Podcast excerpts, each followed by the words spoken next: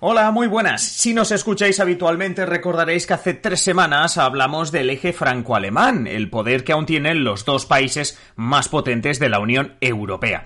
En este episodio vamos a hacer todo lo contrario. Vamos a echar un vistazo a lo que queda tras esos dos países y ver en qué pueden acabar siendo dominadores. Hablamos del este de Europa, del sur, evidentemente entre otros países hablaremos de España. Hoy en Simple Política, ¿qué hay más allá de Francia y Alemania? Comenzamos.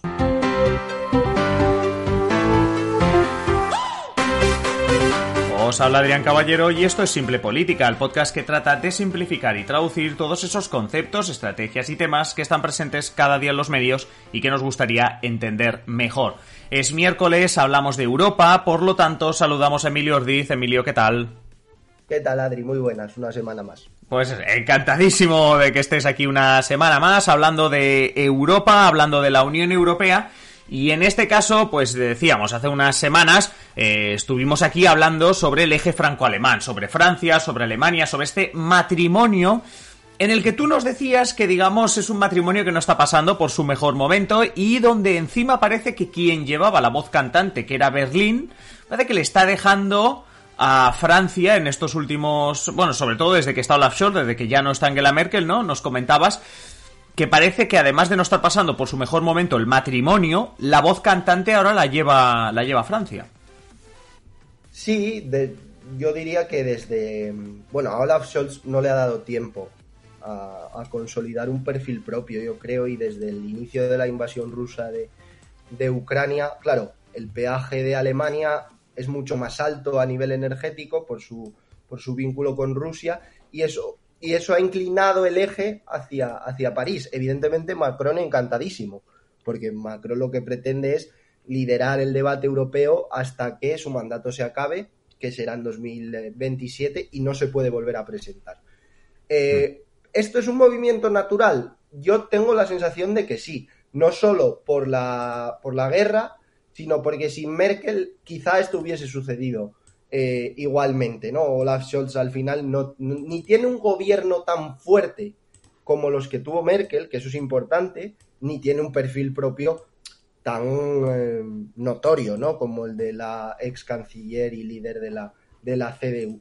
Ahora, eso no quiere decir que el eje franco-alemán actual esté igual de fuerte que el de hace, vamos a poner, cuatro años, 2019 más o menos, puede ser un momento álgido ¿no? del, eje franco-alemán, por mucho que Macron insista en, eh, pues bueno, lo vimos con la visita de Zelensky a París, con que estaba Scholz como invitado, pero mm, no está pasando por su mejor momento, aunque siempre resurge. Sí, no, a ver, justo eso es de lo, de lo que quería hablarnos. Recordar que hace tres semanas pusimos el foco en esto, en hablar del momento débil de este eje franco-alemán, de que no está pasando por su mejor momento, y lo que estamos haciendo hoy, digámoslo así, es ampliar un poco el foco y decir, vale, pues si el eje franco-alemán no está bien, hay alguien que pueda contestar, qué poder pueden tener otras regiones de Europa y en este caso, por ejemplo, vamos a empezar hablando del este de Europa, que donde se han puesto todas las miradas, especialmente desde hace un año, desde el inicio de la guerra en Ucrania y donde se dice que precisamente con el conflicto en Ucrania se está evidenciando que el este de Europa puede estar ganando peso a nivel de defensa, a nivel militar, no sé, no sé cómo lo ves. Hay, hay, un artículo de este fin de semana en el país, pero no solo este, sino varios en, en esa dirección de que la UE se está, digamos, inclinando hacia, hacia el este. Eh, lo que está claro es que aquí no hay que verlo tanto a nivel genérico, sino en cuanto a temas concretos, que es la, es la idea de esto que estamos explicando. ¿Por qué los bálticos están ganando peso? Porque son los que más cerca tienen la guerra de, de Ucrania. ¿Eso qué provoca? Que el debate político en materia de defensa y en materia de suministro de armas a Kiev lo lidere Polonia, por ejemplo. En ese equipo también habría que meter a los nórdicos.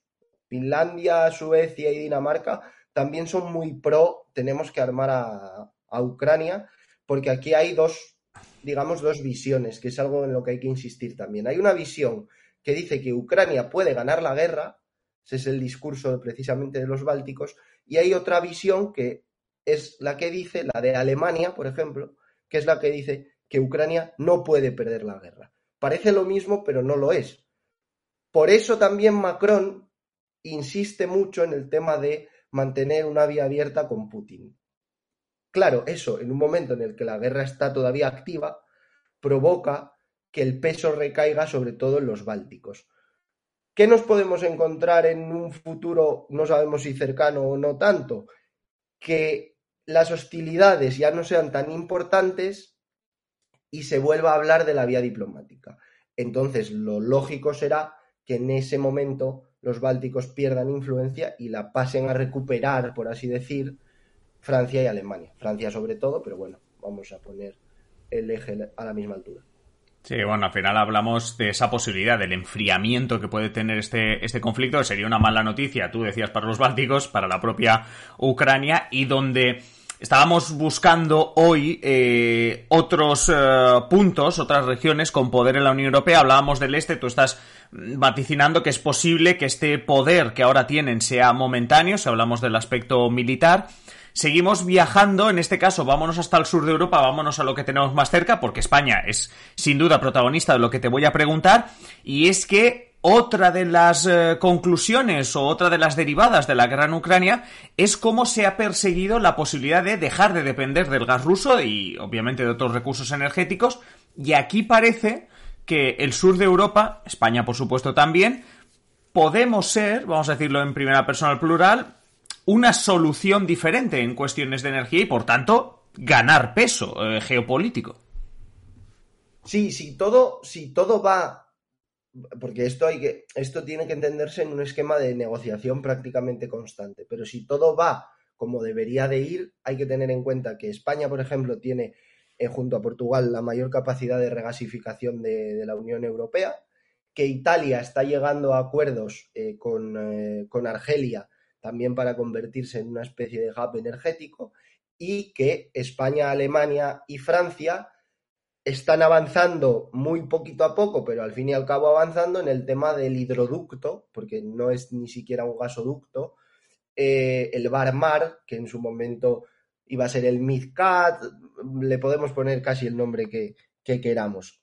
¿Eso que hace? Abrir ventanas de oportunidad para si las negociaciones llegan a buen puerto y Bruselas, hablando rápido y, un poco informal, pone la pasta, que esto es importante, porque la idea de los países es que Bruselas financie, eh, en este caso el Barmar, con una, esto es un tip muy concreto, pero con una calificación que son los proyectos de interés estratégico, eh, si eso pasa, el sur va a ganar influencia geopolítica. Esto tiene otra, tiene un matiz, que es que habrá que consolidar muy bien las, relaciones con el norte de África. ¿Por qué? Porque nosotros, nosotros ahora mismo el gas lo estamos importando. Nosotros me refiero al sur de Europa. Eh, claro, hasta que no hagamos esa transición energética hacia pues, las renovables, el hidrógeno verde. Francia insiste mucho en la nuclear, pues por eh, tradición, vamos a decir. Eh, todavía quedará camino y todavía necesitaremos un poder de influencia hacia, hacia el sur, que parece que siempre miramos. Mm, antes mirábamos hacia Rusia y ha pasado lo que ha pasado. Siempre buscamos algún hueco en otras zonas de, de Europa, pero va a haber que trabajar muy bien también las relaciones con el norte de África. Sí, que por cierto, no las tenemos, por, lo menos en España, no, no, hablaremos del sur de Europa en su conjunto, pero en España no las tenemos precisamente estables y, ha creado incluso conflictos a nivel de política nacional, como hemos comentado en alguna, en alguna ocasión en este podcast. Eh, por tanto, en la parte del sur de Europa vemos que, evidentemente, si queremos ser un fortín eh, geopolítico a nivel de alternativa en energía, pues vamos a tener que establecer, como tú dices, o estabilizar las relaciones con el norte de África. Deja que te hable de una región también que has comentado tú así por encima. Hablabas de los países nórdicos. Eh, lo, lo hablábamos cuando el tema militar, ¿no? Y su visión sobre cómo debe terminar el conflicto en Ucrania, deja que te pregunte por una noticia que en este podcast comentamos, que pasó quizá un poco desapercibida en los medios de comunicación, que fue el hallazgo de tierras raras en Suecia. Se une, por ejemplo, a la producción petrolífera de Noruega y por tanto estamos hablando de que los eh, países nórdicos, que a ver, mal la vida no les va, pero se pueden convertir también en, bueno, pues ya no solo un eje que si militar, eh, energético y tal, sino directamente potencias económicas, no sé, o, simplemente alternativa también, no sé si también a gas, no en este caso, no energía, pero elementos vitales para la Unión Europea, como por ejemplo las tierras raras. Es que la Unión Europea insiste mucho en el concepto de autonomía estratégica, que normalmente siempre está como vacío, pero las tierras raras son fundamentales en este sentido. ¿Por qué? Porque eh, la noticia de la que, comentabas es el, hallazgo en Suecia de la que parece que es la mayor, eh, el mayor descubrimiento ¿no? de tierras raras en toda la Unión Europea. Esto es fundamental, por ejemplo, a nivel tecnológico.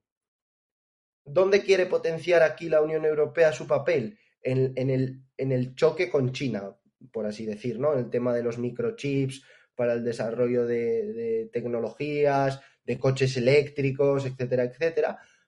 Países Bajos ahí eran como un, punto potente de, dentro de la Unión Europea, pero claro, si eso lo vas amplificando, ganas en autonomía estratégica.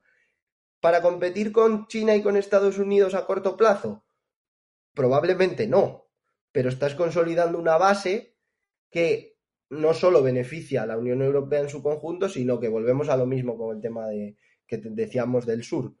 Los nórdicos se pueden consolidar como grupo, como lobby ¿no? de, de Estados miembros dentro de la Unión Europea, porque tienen un elemento en su poder que es fundamental para el desarrollo de esa Unión Europea eh, más autónoma, por así decir, aunque queda muchísimo por hacer en ese, en ese camino, pero volviendo al inicio de la explicación, es una forma de llenar de contenido el tema de, no, es que nos interesa la, autonomía estratégica, vale, pero la autonomía estratégica no puede ser un continente solo, tiene que ser algo con conceptos dentro, con, con elementos dentro para poder desarrollarse. Las tierras raras ahí son fundamentales.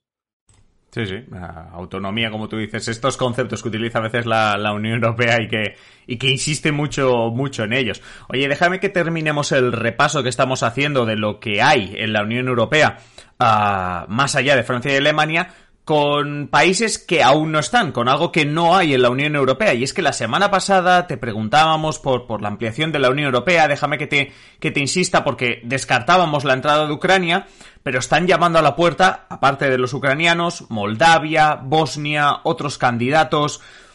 Claro, tú la semana pasada ya nos despejabas un poco que la Unión Europea a lo mejor no se ve ampliando por, por el tema de la unanimidad y demás pero no sé qué pueden aportar estos países, qué interés puede tener la Unión Europea en meterlos dentro, si hay algunos que yo que sé que son como los favoritos, como el, hijo favorito, no sé. Creo que lo comentábamos en, el, en, el, episodio anterior. Evidentemente esto es un poco una clasificación, no, no, no existe al uso, pero si revisas la lista de países candidatos, ves más o menos cuáles están más cerca o más lejos. Si tenemos en cuenta que la Unión Europea no está preparada, lo decíamos, para admitir a más miembros, eh, podemos pensar que ese debate está cerrado. Error.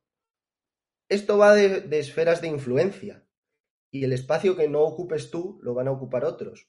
Es lo que está haciendo, por ejemplo, Rusia o lo que ha hecho Rusia con Serbia, país candidato a la adhesión a la Unión Europea. Por eso, otro de los grandes debates que se ha abierto la Unión es el de la ampliación, pero no tanto para introducir a nuevos países, sino para acercarlos. Un ejemplo es que se hayan abierto programas del mercado común, del mercado interior, para que Ucrania pueda participar. Otro ejemplo es la Comunidad Política Europea apadrinada por Francia, que reúne también a los del Cáucaso, que eso es muy interesante, porque lo que estás intentando hacer es reunir bajo tu paraguas y bajo tu forma de eh, concebir las relaciones internacionales a países que en otros momentos han sido, eh, han estado o están en la órbita rusa, ¿no? Mm, el debate de la ampliación va más allá de un número. no se trata de 27 estados, 28, 30, 32. No, no, se trata de un proceso de acercamiento y de ayuda. Estamos ayudando a Ucrania por cuestiones obvias, estamos ayudando a Moldavia porque hemos visto que está amenazada también por, por el Kremlin, pero también se ha activado, por ejemplo, se han abierto negociaciones con Macedonia del Norte y Albania, que parecía que eso no iba a suceder nunca. Se ha otorgado el estatus de país candidato a Bosnia y Herzegovina, que hasta ahora era candidato potencial. Esos son progresos. ¿Dónde está el problema? En que si los países candidatos, a nivel social sobre todo, pero también a nivel político, si no ven ningún progreso, mm, se preguntarán, ¿y esto para qué sirve? ser candidato, ¿de qué vale? Ser candidato, volvemos es lo de siempre con la Unión Europea. Los temas que se abren, los debates que se abren, hay que llenarlos. No vale ponerle un título y seguir como si nada. Y eso es lo que debería de hacer también con el tema de la, de la ampliación. Sí, sí. Pues, eh, eh, al final me, encanta porque volvemos sobre lo de siempre en la Unión Europea y al final parece que, que, lo de siempre es que hay un atasco, ¿no? Que hay como, como un freno, como un bloqueo y en este caso hablando de los de los eh, de los países que están por entrar o que quieren entrar y que como tú bien dices no hace falta estar dentro de la Unión Europea para ver progresos, pero como tú bien acabas de explicar, si no ven progresos, pues evidentemente quizá miran hacia hacia otro lado y nos has puesto pues lo que tú decías, el ejemplo el ejemplo de Serbia. Y en resumen eh, lo que estábamos viendo hoy es precisamente pues eso, países que no están y sobre todo de los países que están qué fuerza se puede ejercer, qué poderes puede haber, qué influencia tienen aquellos que no son el eje franco-alemán por mirar más allá siempre de, de, Francia y Alemania. Emilio, como siempre, un placer y pues lo que decimos siempre, que te esperamos la semana que viene con ganas de un nuevo tema y de saber más sobre, sobre la Unión Europea. La semana que viene más y mejor. Más y mejor seguro. Y vosotros ya sabéis que, además de que el miércoles que viene volvemos a tener a Emilio con nosotros, nosotros seguimos mañana con un nuevo episodio y así de lunes a viernes. Así que nada, os esperamos en el próximo episodio. No olvidéis haceros mecenas en patreon.com barra simple política. Y nada, hasta mañana en el nuevo episodio. Que disfrutéis del día. Un saludo y adiós.